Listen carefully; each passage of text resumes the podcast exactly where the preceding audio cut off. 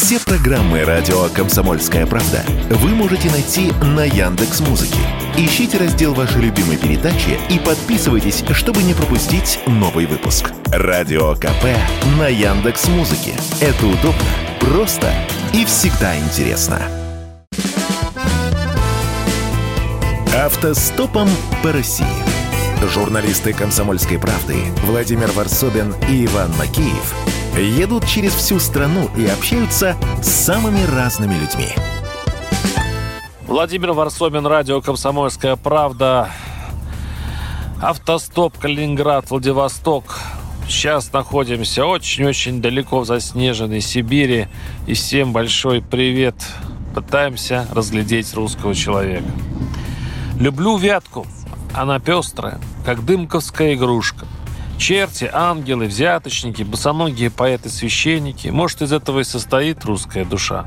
Поселок Афанасьево, что между Кировом и Пермью. Старообрядческий край света. Маленький уголок, окаймленный храмом, небом, инием и солнцем. Сюда она закинула автостоп. Случайно? Даже нехрест Иван начал понимать, что нет. Мы сидели в кабинете нового главы Афанасьевского района, старый, как и положено здесь, под судом. Когда-то Елена Белова работала в соседней комнате в приемной секретарем. Теперь у нее нелюбимый народом статус – чиновник, начальник. Мы молчали. Не знали, что сказать. У Елены Беловой не было слез. Она даже пыталась улыбнуться. И ей это почти удалось. Но нет. Снова вспомнила злое число 21. 21 сентября она стала главой. 21 мобилизация. 21 пришла повестка сыну. Она сама вручила ее. И 26 отправила на фронт. В первых рядах. Потому что она глава района, потому что ей, чиновнику, иначе нельзя, потому что сын был не против. В село привезли первых погибших, но мама верит.